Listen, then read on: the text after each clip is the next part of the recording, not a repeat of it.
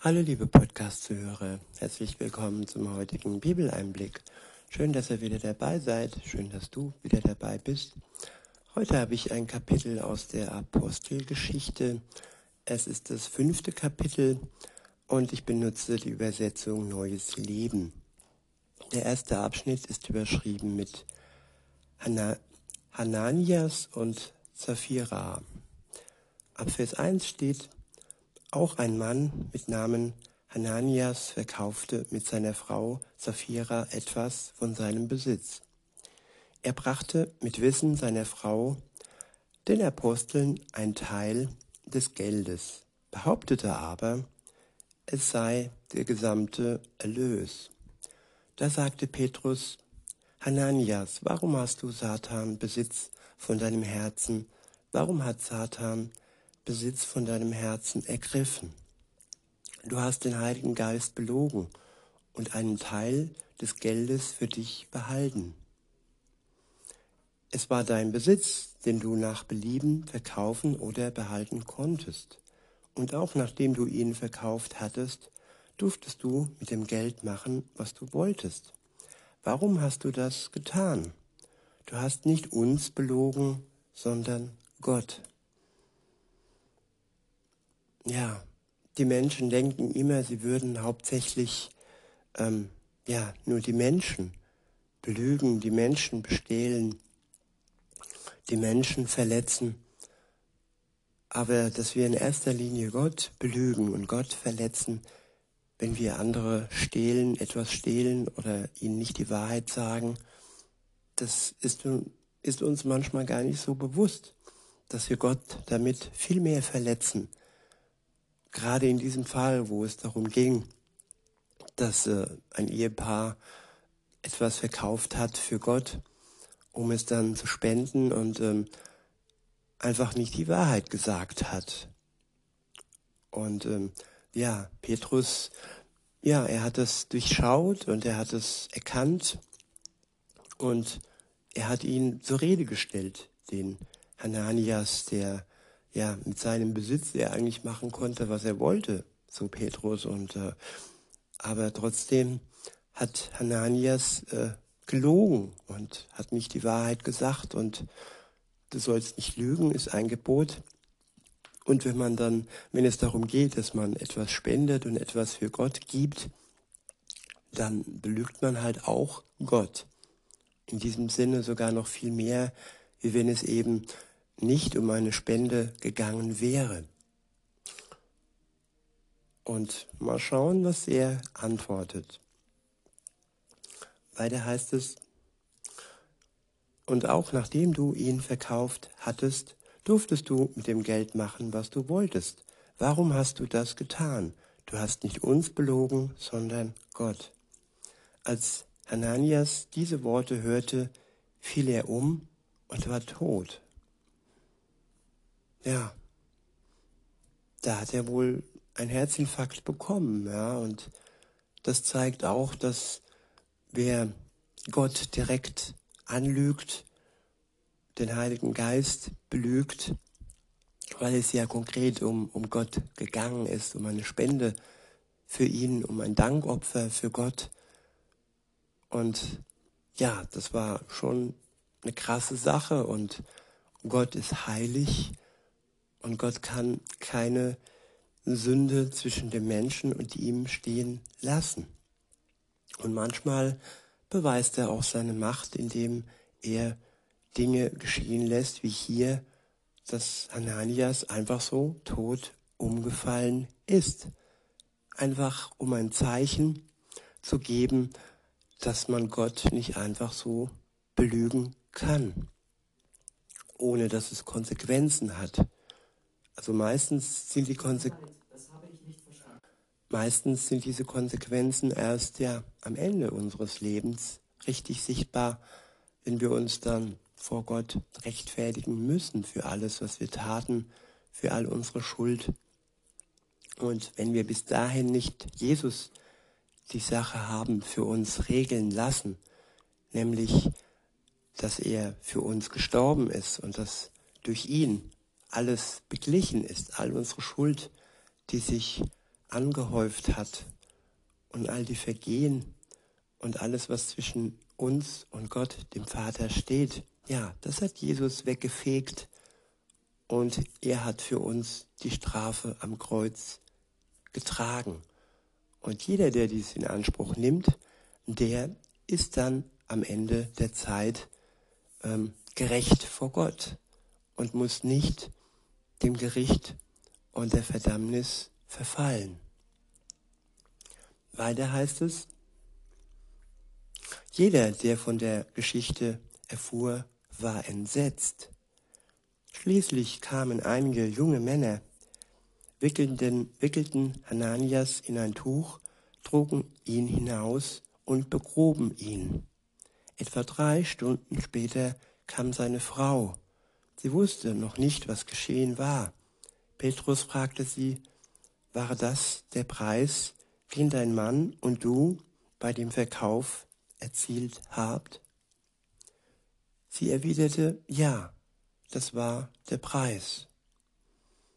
Da sagte Petrus, wie konntet ihr beide nur auf einen solchen Gedanken kommen, den Geist des Herrn auf die Probe zu stellen?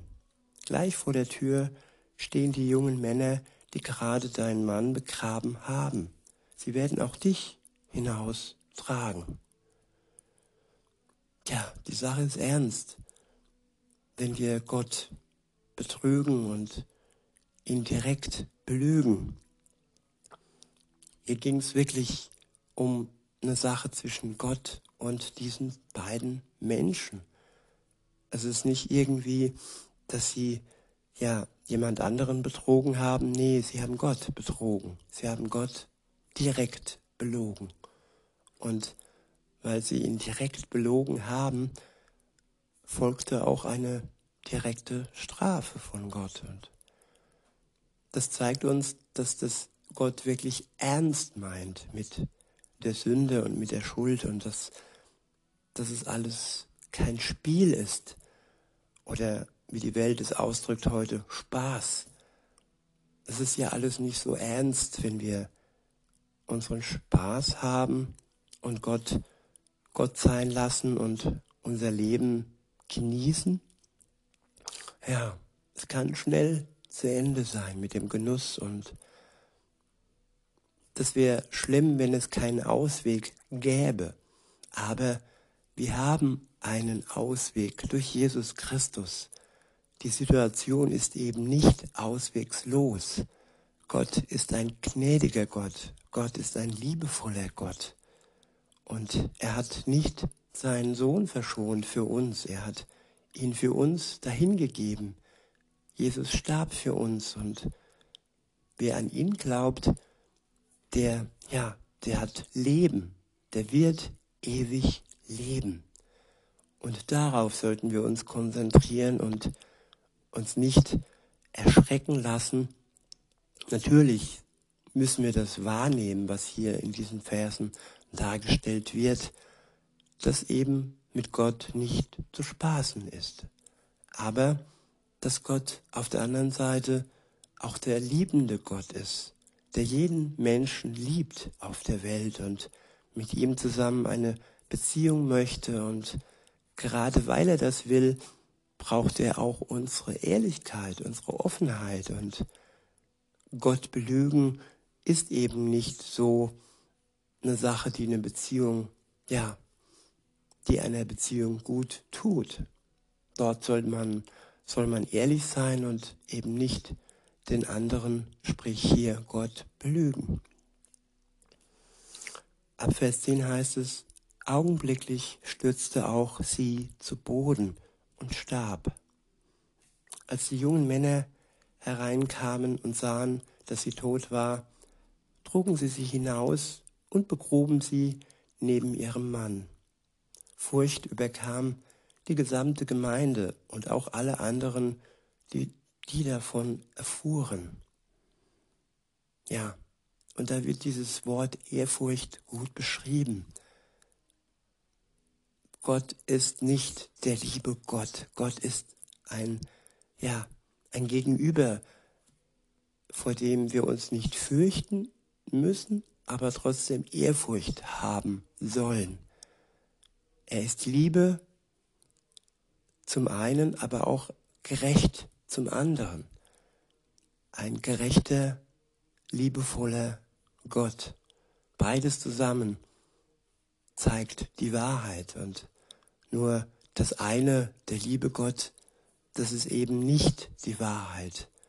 Damit macht man sich etwas vor und streicht das Gerechte und auch das Strafende von Gott aus seinem Wesen. Und Gott lässt sich ungern, ja, beschneiden von seinem Wesen.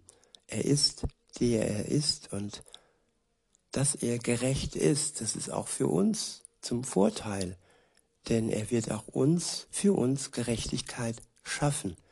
Alle die, die uns irgendwo verletzt haben, belogen haben, ja, die haben auch Gott belogen und verletzt.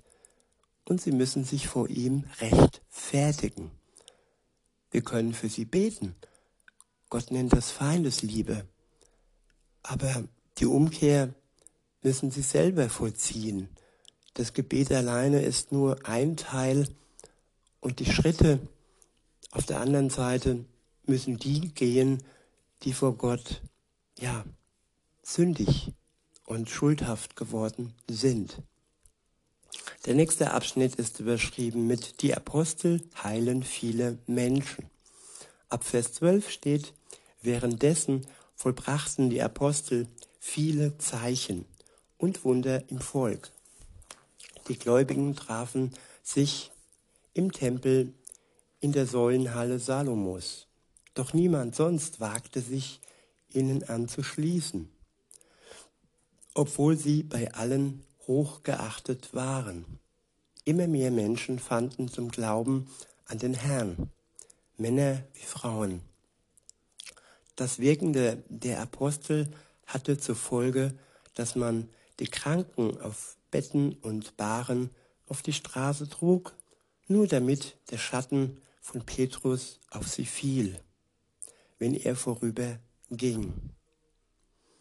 Der Schatten von Petrus und so auch der Schatten von Jesus, der in Petrus Wohnung genommen hat. Petrus hat Jesus wirken lassen, seinen Geist wirken lassen und nur deshalb geschahen all diese Wunder, nur deshalb hat er so vollmächtig ja, reden können und das Wort Gottes weitertragen können.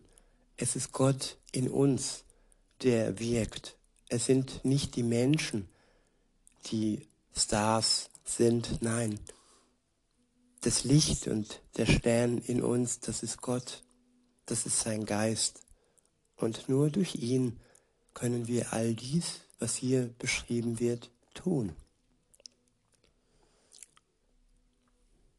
Weiter heißt es, scharenweise strömten die Leute aus den umliegenden Dörfern nach Jerusalem und brachten ihre Kranken und die von bösen Geistern Besessenen, und alle wurden geheilt.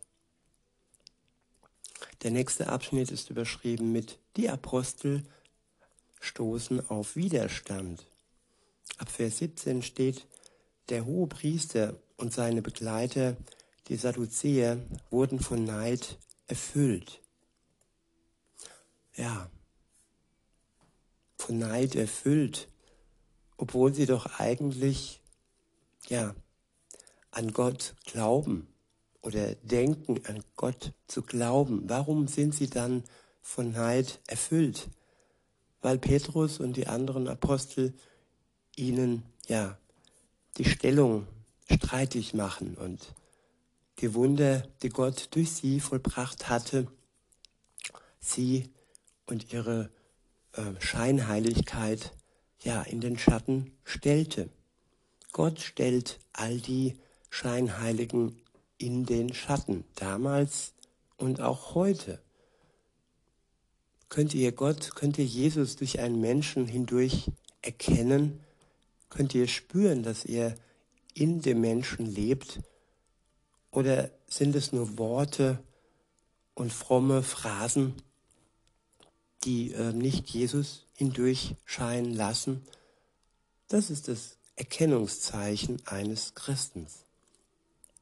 Oder eben nicht. Weiter heißt es, sie ließen die Apostel verhaften und ins Gefängnis werfen. Doch in der Nacht kam ein Engel des Herrn, öffnete die Gefängnistore und führten sie hinaus. Dann sagte er zu ihnen, geht in den Tempel und verkündet den Menschen die Botschaft des Lebens. Ja, kein Gefängnis und kein Schloss ist für Gott ein Hindernis. Er hat seine Möglichkeiten, er hat seine Engel, die diesen Aposteln damals geholfen haben und die ihnen erneut den Auftrag gaben, geht in den Tempel und verkündet den Menschen die Botschaft des Lebens. Ja, das Wort Gottes ist eine Botschaft des Lebens. Sie ist stärker als der Tod und sie verhilft uns durch den Glauben zu ewigem Leben. Weiter heißt es, daraufhin gingen die Apostel bei Tagesanbruch in den Tempel und begannen zu lehren. Als der Hohepriester mit seinem Gefolge eintraf, riefen sie den Hohen Rat und die Ältesten Israels zusammen. Dann wollten sie die Apostel zum Verhör vorführen lassen. Doch als die Männer der Tempelwache zum Gefängnis kamen, waren die Männer fort. Sie kehrten zum Hohen Rat zurück und erstatteten Bericht. Das Gefängnis war verriegelt und die Wachen standen draußen vor der Zelle, doch als wir die Türen öffneten, war niemand da. Als der Hauptmann der Tempelwache und die obersten Priester das hörten, waren sie ratlos und fragten sich beunruhigt, was wohl geschehen war. In diesem Moment überbrachte ihnen jemand die Nachricht, dass die Männer, die sie hatten verhaften lassen, sich draußen im Tempelbezirk befanden und das Volk lehrten. Der Hauptmann und seine Tempelwächter gingen hin und führten sie erneut ab, allerdings ohne Gewalt anzuwenden. Sie hatten Angst, dass das Volk sie steinigen würde, falls sie den Aposteln etwas antaten. Sie brachten die Apostel vor den Rat. Haben wir euch nicht befohlen, nie wieder im Namen dieses Mannes zu lehren? fragte der Hohepriester. Stattdessen habt ihr eure Lehre von Jesus in ganz Jerusalem verbreitet und wollt uns die Schuld an seinem Tod geben? Doch Petrus und die Apostel entgegneten, man muss Gott mehr gehorchen als den Menschen. Tja, wer den Christen verbietet, von Jesus zu reden, der verurteilt sich selbst. Und ja, das ist eindeutig gegen die Botschaft und gegen den Auftrag Gottes, dass wir seine Botschaft in die Welt tragen. Wer uns verbietet, von ihm zu reden, der verurteilt sich selbst. Und hier gilt schon, man muss Gott mehr gehorchen als den Menschen. Ab Vers 30 heißt es, der Gott unserer Vorfahren hat Jesus von den Toten auferweckt, den ihr, den ihr getötet habt, indem ihr ihn kreuzigen ließt. Nun hat Gott ihm als Herrscher und Erlöser den Ehrenplatz zu seiner Rechten gegeben, damit Israel umkehren und sich Gott zuwenden kann und Vergebung seiner Sünden erhält. Wir sind Zeugen davon, ebenso wie der Heilige Geist, den Gott denen gibt, die ihm gehorchen. Ich wiederhole. Nun hat Gott ihm als Herrscher und Erlöser den Ehrenplatz zu seiner Rechten gegeben. Als Herrscher und Erlöser. Jesus herrscht zur Rechten Gottes des Vaters. Und Jesus ist der Erlöser für jeden, der dies in Anspruch nimmt, was er für ihn tat. Damit Israel, sein Volk, umkehrt, aber auch die Völker umkehren und sich zu Gott zuwenden und von ihm Vergebung der Sünden erhalten. Und das gilt für alle, die Gott gehorchen, die ihn nicht nur als lieben Gott sehen, sondern als Gott, der gerecht ist und der sie gerecht gemacht hat. Weiter heißt es ab Vers 33, bei diesen Worten wurden die Mitglieder des Hohen Rates sehr wütend und beschlossen, die Apostel umzubringen. Im Rat gab es aber einen Pharisäer mit Namen Gamalil. Gamalil, dieser war ein ausgezeichneter Kenner der Heiligen Schrift und beim Volk sehr beliebt. Er erhob sich und befahl, die Apostel für kurze Zeit hinauszuführen. Dann richtete er das Wort an die Ratsmitglieder, Männer Israels. Überlegt euch gut, wie ihr mit diesen Männern verfahren wollt. Vor einiger Zeit trat ein gewisser Teudas auf und gab vor, ein bedeutender Mann zu sein. Etwa 400 Leute schlossen sich ihm an, doch er wurde getötet. Seine Anhänger zerstreuten sich wieder und die Bewegung wurde zerschlagen. Nach ihm zur Zeit der Volkszählung erlebten wir das Gleiche mit Judas von Galiläa. Auch er versammelte Anhänger um sich, doch auch er wurde getötet und seine Nachfolger zerstreut. Deshalb rate ich euch, diese Männer in Ruhe zu lassen, wenn es ihr eigenen, wenn es ihre eigenen Lehren und Taten sind, wird das Ganze bald scheitern. Wenn es jedoch von Gott ist, werdet ihr sie nicht aufhalten können. Und am Ende stellt ihr womöglich fest, dass ihr gegen Gott selbst kämpft. Der Hohe Rat hörte auf Gamaliel. Man ließ die Apostel vorführen und auspeitschen. Bevor sie wieder freigelassen wurden, befahl man ihnen nochmals nie wieder im Namen von Jesus zu sprechen. Die Apostel verließen den Hohen Rat voller Freude darüber, dass Gott sie für würdig gehalten hatte, für den Namen von Jesus zu leiden. Tja, das sind Menschen, da waren Menschen, die voller Freude waren, dass Gott sie für würdig gehalten hat, für den Namen Jesus zu leiden. Sie wurden ausgepeitscht und ja, diese Menschen hatten Freude. Das ist eine Freude, die ist schwer zu begreifen. Aber sie, sie waren Jünger, sie waren Kinder Gottes und wer für jemanden leidet, den man liebt, der leidet gerne, weil zwischen beiden das Band der Liebe ist und man sich nicht schämen muss, für den zu leiden, den man liebt. Weiter heißt es, und sie fuhren fort, täglich im Tempel und in den Häusern, die Botschaft zu verkünden, dass Jesus Christus, dass Jesus der Christus sei. Ja, das wünsche ich mir auch für uns, dass wir fortführen, dass wir dranbleiben an seinem Wort und dass wir uns von niemand, von keiner Macht der Welt verbieten lassen, über Jesus zu reden und über seine Botschaft zu reden.